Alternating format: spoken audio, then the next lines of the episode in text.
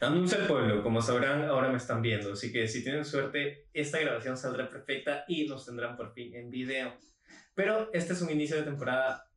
Ay, no jodas, estoy martillando. Un inicio de temporada. Un inicio de temporada difícil, pero un inicio de temporada bonito, así que pasen los casos y cositas bonitas por chat, así que nada más. Así es, ahora vamos con el episodio número 76, el primero de la tercera temporada. Bienvenidos a Expediente Oscuro, el programa donde todas las semanas Abelardo y yo... Pero tú no tienes voz de locutor. Jorge no existe, Abelardo no existe. Han enterrado huacas y han construido edificios Pero encima. muerto. Él salió con ganas de matar a alguien. Abriremos los expedientes de algunos casos de misterio, crimen y terror. Puertas dimensionales del monstruo lince. de Parcona, Ricardito. la bruja de Barranco, La casa Matusita, El robo al banco Río. El caníbal de Y los Puno. narraremos para que todos sean conocedores de estas historias que merecen ser Eso escuchadas. es como 10 Sí. minutos. Todo o sea, nuestro universo tiene unas reglas, ¿no? Fallas en la Matrix. Le robó al niño. Abelardo, no digas ese chiste, no digas ese chiste. por- Hay para gente cosas peruchas. Que no quiere No, no quiere. que hablemos. Es como, Jorge, por favor, lee tu guion y cállate.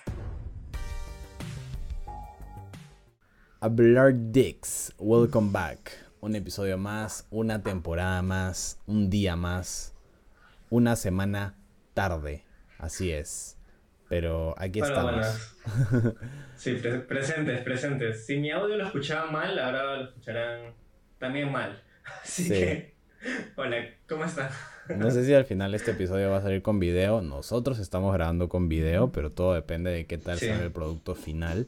Estamos intentando darles más cosillas para que tengan, aparte para que nosotros tengamos algo de contenido para redes.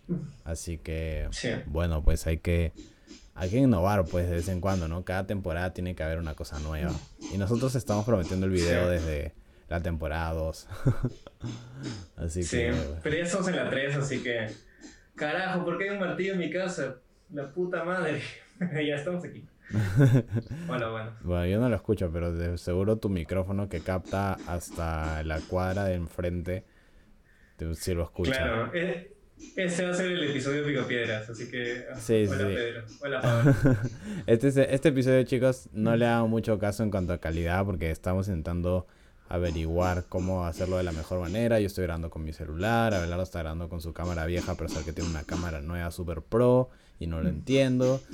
Pero eh, aquí estamos. Yo estoy ahí, he colocado mi celular como de la manera que he podido y lo he puesto, estoy grabando una llamada en OBS, es como mil canales diferentes para llegar a grabar en mi pantalla. Y yo sé que este, Sí. este video puede estar teniendo harto lag. Y ya no, de ahí no puedo hacer mucho más hasta la siguiente semana que mejor lo soluciono, sino hasta la siguiente semana que se me ocurra una manera de solucionarlo. Si alguien sabe, Jorge es un chico dedicado. Es un chico si alguien sabe cómo utilizar tu celular y que funcione bien como cámara, que me escriba por, por Instagram porque no, no, no sé cómo. Y, pero bueno, ahora sí vamos con un casito nuevo, un caso icónico que eh, sucedió no en el Perú, sino en el sur de Sudamérica. O sea, tenemos eh, un lugar súper al sur que es Uruguay y Chile. O sea, son los... Yes. Es la puntita de América, ¿no? De América del Sur. Argentina también. Argentina un poco también, también, también. Este, un vuelo, eh, un, perdón, un caso sobre un vuelo icónico que, bueno, ya ustedes ya lo leyeron en el título y que, eh, nada, pues es, es legendario. Creo que tú ya sabes cuál me refiero, ¿no? El, el de los chicos de sí, rugby, sí. Que es un caso súper marketeado, un caso con un montón de documentales, con libros, con película, así, no sé si hasta serie seguro tiene. eh, y es porque realmente es un caso muy chévere, ¿no? Entonces, Sí. yo no sé si tú tienes miedo a los aviones, a volar. Yo justo el otro día estaba hablando con mi amiga que es piloto y le preguntaba sobre este si ellos tipo estudiaban este tipo de casos porque últimamente hemos tenido muchos casos en el podcast así de aviones y que si Claro. ellos no sé en la escuela les enseñaban este- estos casos como para tener una idea de cómo es estos problemas que suelen pasar y que ¿Tienes terminaron en tragedia. Una amiga que es pilota comercial. Sí, Una amiga que está en la FAP. no, no, Ah, comercial, comercial. También tengo un amigo, es, es bien, bien loco. O sea, es una carrera que no muchos la eligen, es una carrera muy específica. Sí, es una carrera muy Pero sí. chévere. Es una carrera, eh, me parece que, pucha, disfrutas mucho, pero al mismo tiempo sufres mucho, ¿no? Porque estás ahí con horarios súper feos, fines de semana, madrugada. Sí. En un día te vas como a Cancún y a Cusco y a Arequipa y a Santiago. y en un día, Y te, te, te dejan tirado por allá. A O sea, te veces- quedas una semana porque en una semana hay un vuelo y te quedas ahí. No, o sea, bueno, que yo sepa no mucho. Normalmente van y regresan en el avión, ¿no? Los aviones suelen ser usados para llegar y luego para traer gente otra vez, ¿me entiendes? Eh, pero bueno, la cosa es que hablando con ella, ella me decía que efectivamente este eh, caso es un caso de estudio en las escuelas de aviación, eh, porque sí fue algo que uno tendría que haber evitado y entonces por eso te lo enseñan, así como a los comunicadores nos enseñan casos de crisis de empresas, de reputación, etcétera, y cómo se solucionan. A los pilotos les enseñan casos de accidentes que sucedieron y cómo los pudieron solucionar. Así es. Yes. El vuelo 571 es la historia. Así es. Así que pónganse cómodos. Que a continuación abriré el expediente oscuro del vuelo 571 que traía al equipo de rugby All Christians Club. Así es. Leyenda Claro. no, legendario, pero no leyenda, eso quería decir. Bueno, la cosa es que este avión partió hacia Santiago, eh, hacia Santiago de Chile, al interior de un avión, ¿no? Que habían 5 tripulantes y 40 pasajeros, incluidos 19 miembros que eran el equipo de rugby. El equipo de rugby eran solo 19 y los demás eran familia, amigos, tripulantes y pilotos como había espacio en el avión, entonces dijeron, ah, ok, tipo, que nos acompañe la familia, ¿no? De paso aprovechamos de que, que vamos a Santiago, ¿no? Ellos se dirigían a jugar un partido en Chile y como el avión, eh, como dije, estaba de sobras, se cargaron ahí como la mitad o más de la mitad de gente que no era del equipo. El piloto del avión era considerado uno de los dos mejores pilotos de Uruguay para aquella ruta que era cruzar los Andes. Recordemos cómo es Sí. geográficamente. Para llegar a Uruguay, eh, para llegar de Uruguay a Chile, hay que cruzar kilómetros de cordillera. ¿no? Para los que no saben qué es la cordillera de los Andes, son un montón de montañas así gigantes, nevados gigantes, que están en el centro, en una franja gigante que, que va desde Ecuador, creo, llega hasta Chile, ¿no? Y que, Claro. bueno, generan muchas cosas eh, en cuanto a clima, evitan huracán. Por ejemplo, acá en Sudamérica no hay huracanes gracias a la cordillera, eh, aunque, aunque se habla de tifones. Pero hay. Creo que hay más temblores por la misma cordillera. No, no tiene que ver con la cordillera. Hay temblores porque estamos en medio de placas tectónicas, a diferencia de otros países, ¿no? Claro, en varias fallas, ¿no? pero no, es- no es necesario por la cordillera. Pero bueno, como les decía, tenemos este piloto experimentado hombre en esta ruta.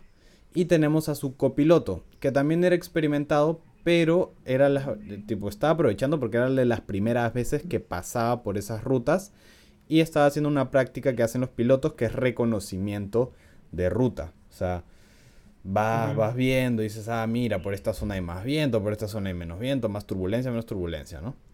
El vuelo salió sin complicaciones rumbo a Chile a las 2 de la tarde. Sin embargo, como ustedes ya saben, y si no ya se imaginarán, el avión nunca aterrizó en Chile.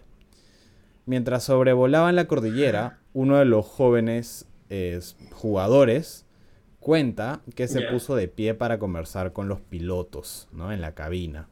Hay un joven curioso, ¿no? Cuando llegó a ellos, pudo ver que ambos hombres estaban relajados tomándose un matecito, ¿no? Conversando de la vida. Ah, sí, che, ¿no? Ah, no, espera, son... Ah, sí, son, son uruguayos. Sí, que no sé qué, y bla, bla, bla, ¿no? Conversando y esto. El joven, que debe haber tenido 20, 23 años, les pregunta, ¿no? ¿Qué ustedes, o, o en, o en uruguayo, ¿no? ¿Qué ustedes no tienen que pilotar el avión?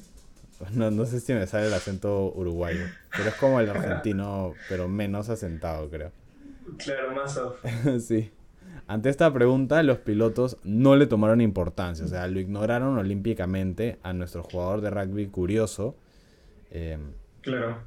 y ante la insistencia, porque les volvió a preguntar, eh, para esto el jugador se llama Gustavo, les volvió a preguntar, los pilotos le dijeron, tranquilo, pibe, que el avión está en piloto automático, con la manito, ¿no? Con la manito italiana. Entonces, este, alguien que no tiene mucha noción creería que el piloto automático de un avión es como el piloto automático de un Tesla, ¿no? Que significa que se maneja solo, o sea, que si se te pone algo al medio, el avión voltea. Pero lamentablemente no. Eh, el avión en piloto automático lo único que hace es mantener la velocidad, ¿no? Y mantener la altura automáticamente. Eh, los carros también tienen piloto automático, o sea, los carros comunes y silvestres automáticos. Muchos de ellos tienen un botón que tú apretas y haces que la... O sea, sueltas el acelerador y la velocidad no se baja, sino que se mantiene. Para carretera, ¿no? Para carretera, así es. Pero no es muy recomendable, por si usted lo tiene en su carro, no es muy recomendable eh, utilizarlo, porque cuando uno suelta el acelerador, se, se pueden chocar. como que pierde noción de cuánto está acelerando, ¿no? Eh, Claro. Pero bueno, los pilotos le explicaron a Gustavo, ¿no? Oye, mira, che, tipo acá, la, estos son los controlcitos, este es el botón del piloto automático, ¿no? Y mientras seguían tomando su mate. En ese momento de la explicación fue cuando recién los pilotos voltearon a mirar hacia lo que es el parabrisas, no sé cómo se llama, pero el parabrisas por donde ven eh, la calle, Claro. ¿no? Del avión. El, y el, el Gustavo les dijo, ¿y qué es esa montañita? Exacto. Y yo, montañita. Y una pregunta. y literal había una gran montaña muy cerca de ellos. Ante este suceso, completamente inesperado y sorpresivo para los pilotos, el, el piloto ordenó a Gustavo que regresara a su sitio y le dijo a todos ¿no? que se pongan sus cinturones. La típica de pónganse sus cinturones. Y ya. Em, Rayos. Sí. Eh, Es, es como en Titanic. O sea, Gustavo los mató. Porque en Titanic hay la teoría de que Rose y, y Jack mataron a todos. ¿Por qué? Porque si no se hubieran distraído los que veían Ah, ya, claro, claro. la ruta por la pareja, no se hubieran chocado. Puede ser interesante Pues- tu observación. Sin embargo, Sí. él fue y desde un principio los pilotos no estaban mirando hacia adelante. Estaban tomándose un mate y hablando entre ellos. fue culpa del matecito Fue- y de Gustavo. Bueno, En segundo grado. en segundo grado. Tercer grado, porque ya Claro. vas a ver cuál es el verdadero culpable, ¿no? ¿Qué había pasado? Eh, y este es el verdadero culpable, yo diría el top 1 de los culpables. Pues el copiloto había confundido la ruta. Así es. Eh, el piloto le dijo a su copiloto, mira, tipo, mira, Chet, eh, tienes que ver el mapa, ¿me entiendes? Tú, tú eres el encargado del mapa hoy en este vuelo porque estás aprendiendo, así que sería bueno que, que te encargues de... Así que todo, todo lo que digas, yo lo voy a hacer. literal, no te literal. Eh, Fue la idea del copiloto seguro tomarse el mate. Llegar a Chile difícil no es. y ahí le entró la confianza y agarró su mapa de papel. En ese tiempo había mapas de papel, ¿no? No sé si, si usaban. Puede ser, puede ser que sí. Bueno, la cosa es que el copiloto había confundido la ruta, pensaba que estaba en cierto punto de los Andes, pero en realidad estaba en otro punto que completamente desviado y no se habían dado cuenta porque, bueno, los Andes son todos iguales, kilómetros y kilómetros y kilómetros de Claro. montañas iguales, ¿no? Fue así. Yo he ido a Arequipa y, y lo confirmo. Tú también has estado en avión para Arequipa y Sí, sí. es la misma Pero es bien. O sea, sí es, sí es hermoso, pero después de un rato te aburres y te da miedo porque es como que bucle Sí, es como la película. Vivarium, que siempre te cuento que es como unos jóvenes que Sí, se sí, quedan sí. encerrados en unos suburbios y en un momento se suben al techo para ver a lo lejos y todo lo que podían ver alrededor eran las casas Era iguales. Casas iguales, casas iguales, casas iguales. Muy buena película, recomiendo. Entonces, Vivarium. el avión con todos los pasajeros habían entrado a una zona donde no se debe volar porque hay pozos de aire. ¿Qué son los pozos de aire? Son unos grandes huecos que se forman entre montañas y que crean corrientes de aire, que pueden ser hacia arriba. Pero para abajo, ¿no? Es que puede ser para arriba, para abajo. eh, es como si fuera una U o un óvalo. Eh, o sea, te empujan hacia Ah. arriba, te bajan hacia abajo. Eh, Ah. Según lo que leí, pero no estoy seguro si es fuente confiable. Ya era muy tarde para esquivarlo.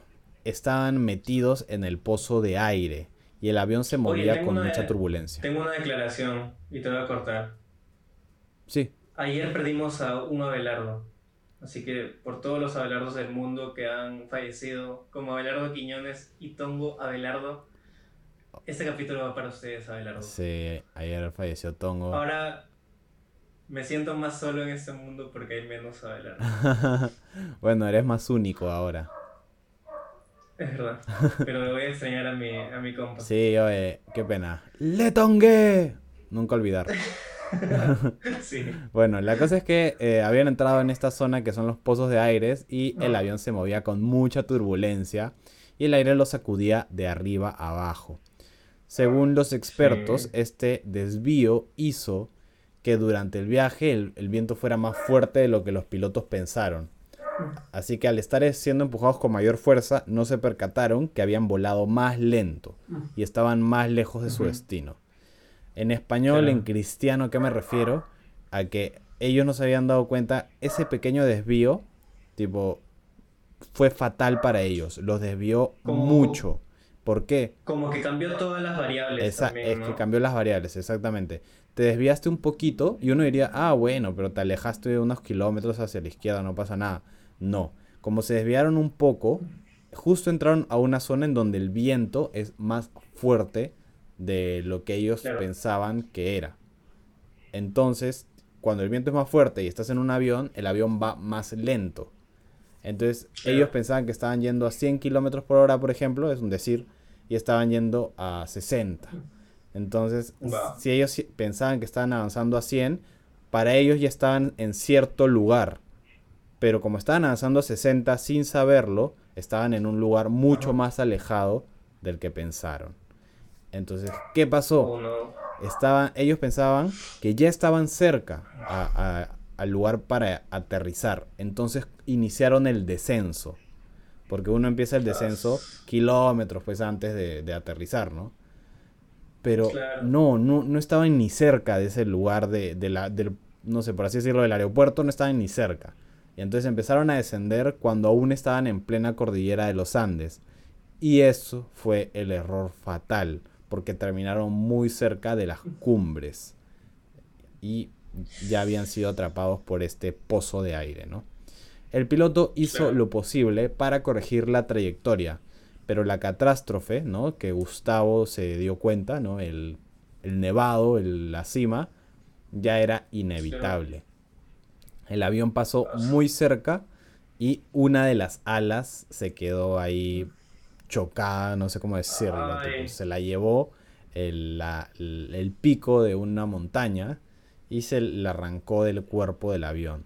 Y lo peor fue que el ala, tipo, como si fuera un boomerang, eh, le dio a la parte de atrás del avión y también esta parte se desprendió. Siete filas de- asientos se desprendieron. Me hiciste acordar ese video de ese chivolo que le dicen, ¿quieres dos dólares o lo multiplico al siguiente niño? Y el chivolo dice, pasa para acá. sí, pasa para acá. Diamantes para el Free Fire. Yo, yo me imagino la montaña diciendo, pasa para acá y se queda con mi ala. Sí, el, el- Diamantes para el Free el Fire. ala pasa para acá. Siete filas para el Free Fire. Siete filas para el Free Fire. no, No, sí. ya muy oscuro, muy oscuro. Sí, sí, lo siento. Pero bueno, sí, siete filas del avión se desprendieron y desaparecieron, ¿no? Las personas probablemente murieron muy rápido al caer. Claro. Te ha sido como que súper tortuoso porque las corrientes de aire, o sea, súper fuertes, son como go- golpes al avión. Entonces tú sientes los golpes. Sí, o sea, debe ser. Y el ruido también. Y, y todo suena, claro, todo suena. Por último, ya tipo con una ala y sin la cola, eh, perdió la otra ala que también chocó y ya inició la caída como si fuera un, un meteorito, básicamente, porque iba a toda velocidad Claro. por el aire. a 350 kilómetros por hora cayó en medio de la nieve, sin alas y sin parte de atrás.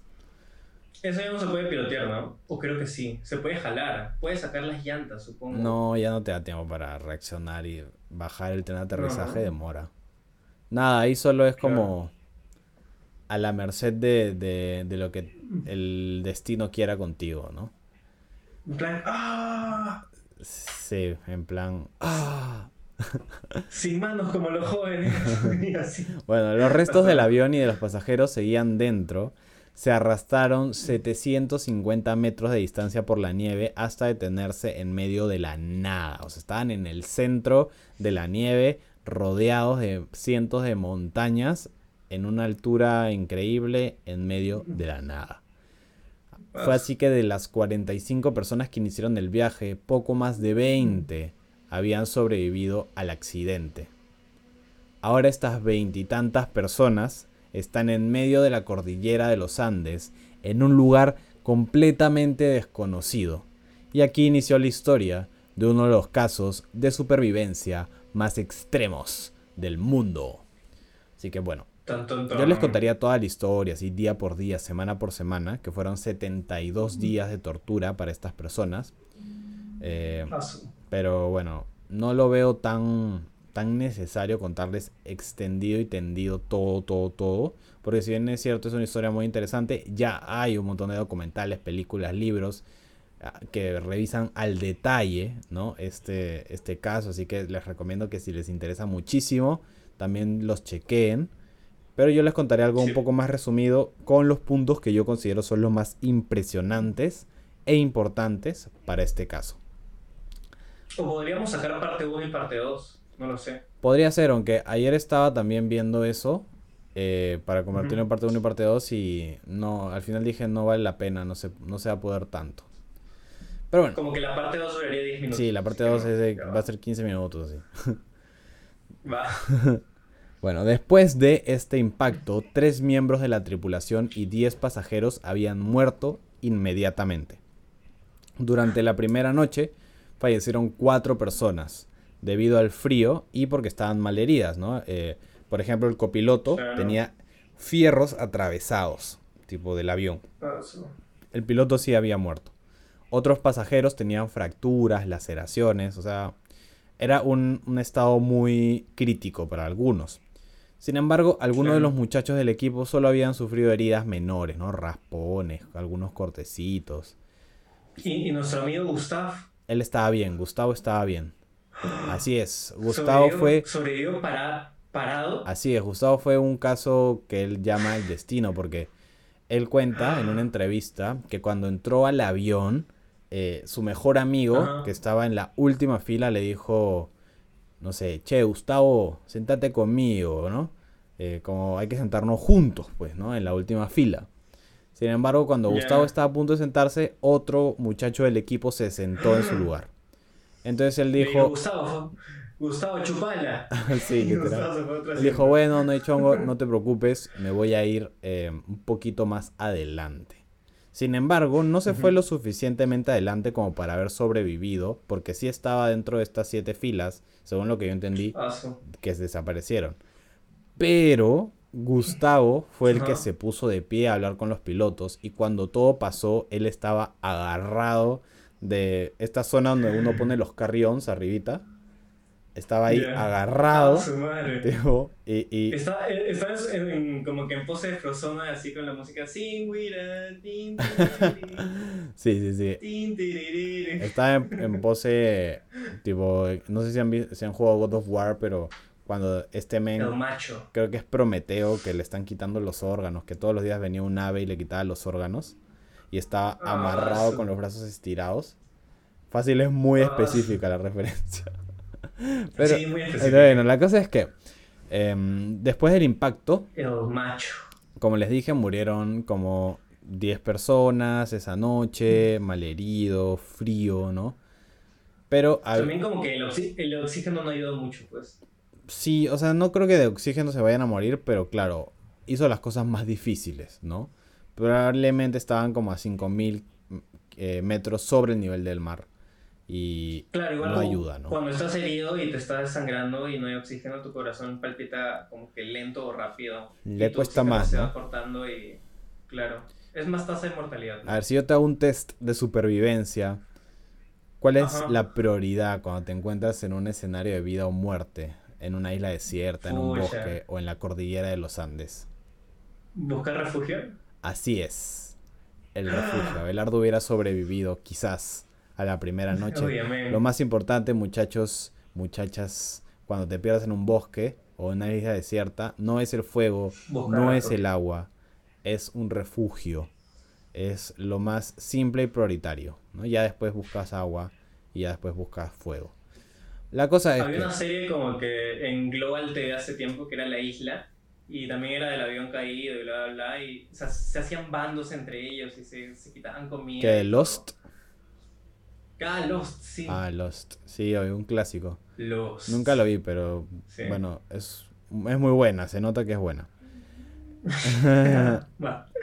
Bueno, los sobrevivientes empezaron a armar una especie de puerta con los restos del avión para poder em, tapar el hoyo que había dejado la, la parte de atrás del avión que se había desprendido. Y Con los restos. sí, con los restos metales, sillas. Ah, ya, uff, uff, pensé que con los cuerpos. ah, No, no, madre. no.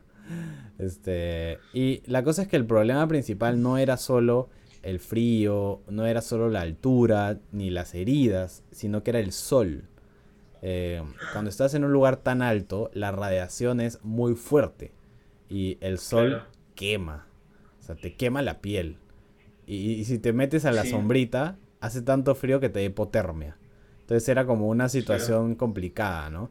Los jugadores se acomodaban todos fuera del avión durante el día para mantener el calor y eh, tomaban nieve, o sea, la nieve la derretían y eso era lo que tomaban. Felizmente estaban rodeados, así que agua no les faltó mucho, ¿no? Sin embargo, Sí. después de un tiempo, eh, lo único que tenían a la mano eran cigarrillos, que era de sobra, pero el de los cigarrillos uno no puede alimentarse, ¿no? Así Claro, que... pero te quita el hambre. Sí, obvio, te quita un poco la ansiedad, ¿no? Al principio Claro. tuvieron la idea de conectar eh, una radio que habían encontrado, la radio del avión, a, a la antena del avión. Y así pudieron agarrar señal de alguna emisora cercana. Lo irreal de esto es que de vez en cuando escuchaban la noticia del avión uruguayo del equipo de rugby desaparecido, ¿no? Y al principio esto les daba muchas esperanzas ya que pensaban que los estaban buscando. Entonces pasaron aproximadamente 10 días en, mientras esperaban ser buscados o esperaban ser encontrados, mejor dicho. Eh, algunos otros pasajeros ya habían muerto también, ¿no? Sin embargo, las noticias de la búsqueda en la radio del vuelo 571 eran los que los mantenía un poco estables a la mayoría, ¿no? Pensar en que me van a rescatar pronto. Claro. Ese día, el número 10, escucharon lo que fue el segundo golpe más grande después del impacto. En la radio el mensaje fue, se confirma que el Fairchild 571 se da por perdido.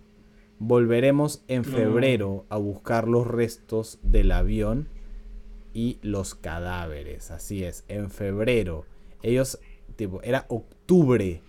¿Me entiendes? O sea, Claro. O sea, su- supongo que las operaciones de búsqueda en ese tiempo no eran como que. No estaban muy bien planeadas y no eran. Ya. Como que no eran muy expertos en, en rescates así, pues. no, o sea, no sé si Andes. tanto ese era el problema, pero es buscar una aguja en un pajar, pues. Porque ponte, ponte en el caso Ciro, o sea, lo buscaron meses. También fue mediático, pues. No sé Sí, pero O sea, creo que sí fue muy mediático. Buscar a, ese caso, buscar a, no sé. sí, pero este también fue bien mediático. Buscar a Ciro en el Colca no era tan difícil como buscar a un avión blanco en medio Ah, bueno. de kilómetros de kilómetros de kilómetros de blancos nevados, ¿me entiendes? Claro, claro. O sea, incluso si quisieras llegar con helicóptero, tipo tu helicóptero la sufre porque estás a mucha altura, ¿me entiendes? Uno creería que esta noticia fue devastadora para los muchachos, ¿no? Lo de que se confirma Obvio. que se da por perdido y volveremos en febrero, ¿no? ¿Tú que era- esas esperanzas? ¿O Sí. no? Es que pasó un efecto que yo lo llamo psicología inversa pura y dura, porque pasó el efecto contrario. Al ya no tener esperanzas de que los estén buscando y de que los encontraran, entonces mentalmente ya no dependía de ya no dependían de que los encontraran, ahora dependían de ellos mismos.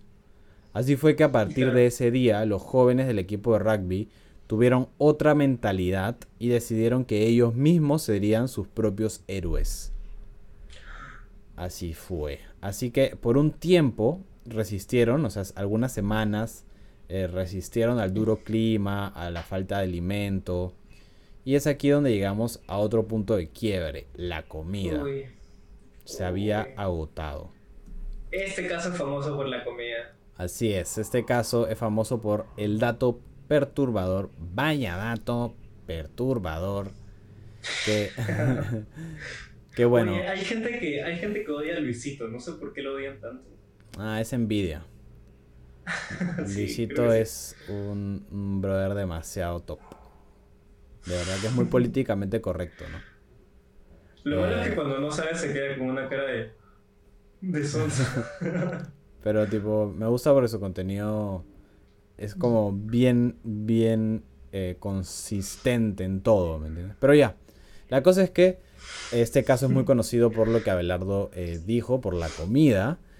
Y claro. es que, como ya muchos sabrán, y no le quiero dar demasiada atención a esto, el grupo es- escogió eh, que lo mejor sería comerse milanesa. a los fallecidos para ellos no, No. convertirse en cadáveres.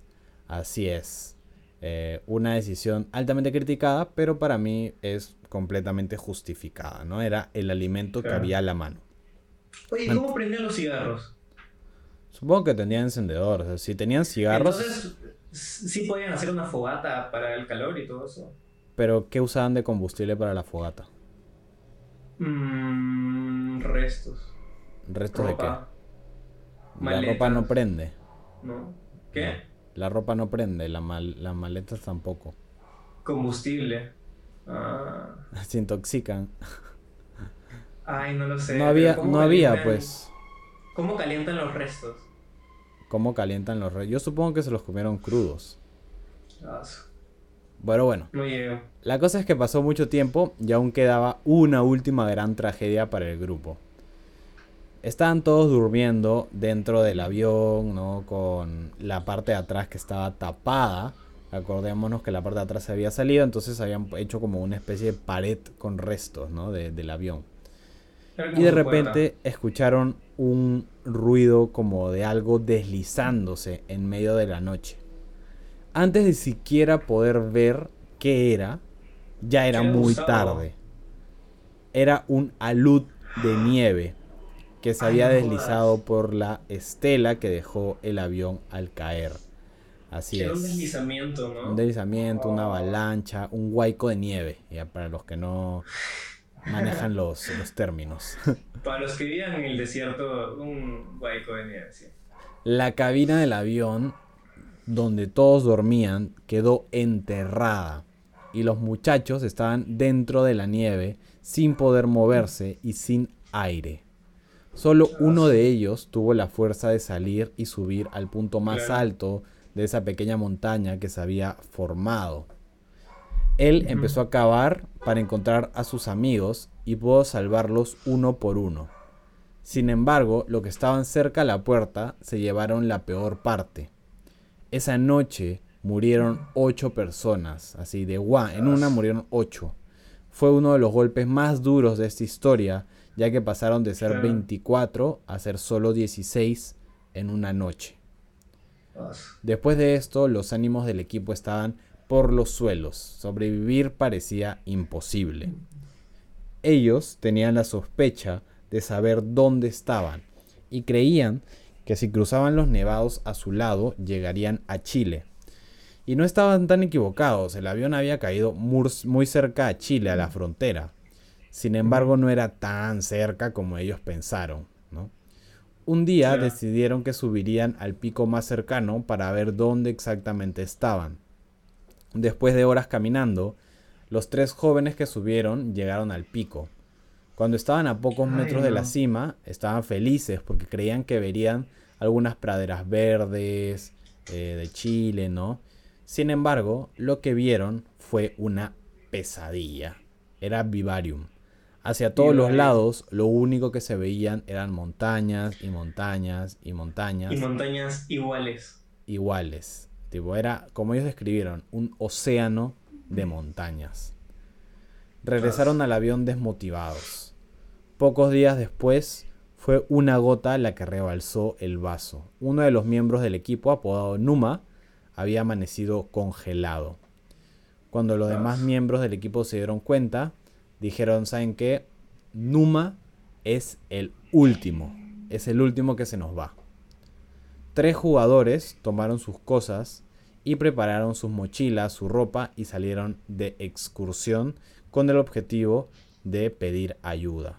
La idea era o morimos congelados aquí sin hacer nada o morimos congelados allá intentando hacer algo. Y lo Creo segundo, Había un, datito, era había un datito curioso de que Numa dejó una no- nota en su mano, ¿no? Así es. Numa dejó una nota en su mano en donde escribió lo que era no hay amor más grande que dar la vida por tus amigos. Y eso era una especie de eh, mensaje que significaba pueden alimentarse de mi cuerpo, ¿no? Y bueno, eso fue lo que hicieron, supongo. Entonces salieron tres jugadores de excursión e iniciaron lo que serían 10 días de caminata, en donde cruzaron 38 kilómetros de cordillera. Dos de los tres jóvenes llegaron a divisar una zona de pasto y riachuelo porque uno regresó, porque creo que se lesionó, no me acuerdo qué, pero regresó. Fueron dos los que terminaron el trayecto y siguieron y siguieron caminando hasta recorrer, como dije, 38 kilómetros. Era la primera vez en todos estos días que no veían nieve, que veían pasto, verde, rocas. Al llegar pudieron ver a lo lejos unas vacas pastando y cerca de ellas un hombre. Con un papel en una piedra escribieron al hombre que necesitaban ayuda. El hombre fue quien los rescató y los recibió en su casa en donde los alimentó. Este hombre en realidad pasó a ser como muy popular luego en esta zona. Incluso fue nombrado como, o sea, persona ejemplar. Estos reconocimientos que te da el gobierno sí. eh, y todo eso. Porque bueno, la cosa es que los alojó en su casa y a la mañana siguiente salió cabalgando hacia el pueblo más cercano, porque estaba como a algunas horas el pueblo más cercano, para decirle a las autoridades lo que había pasado. Mientras tanto, los otros 16 jóvenes, no estoy seguro si eran 16 ya, pero creo que eran 16, habían dado por muertos a sus compañeros.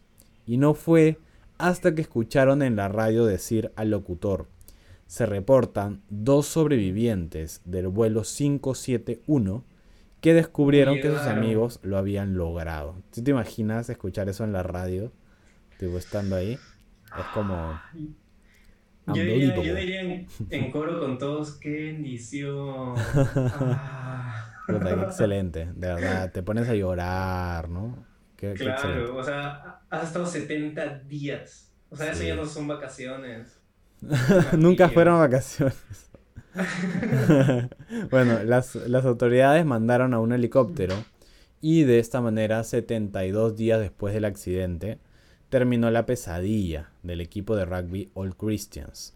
Los jóvenes Sí. llegaron a Chile, fueron invadidos por la prensa, por todos lados salían sus nombres, su historia, y bueno, tuvieron ciertos problemas por el canibalismo. Sin embargo, eso ya es otra historia. Venían los chilenos y les decían, Julián, ¿cómo te has comido a alguien?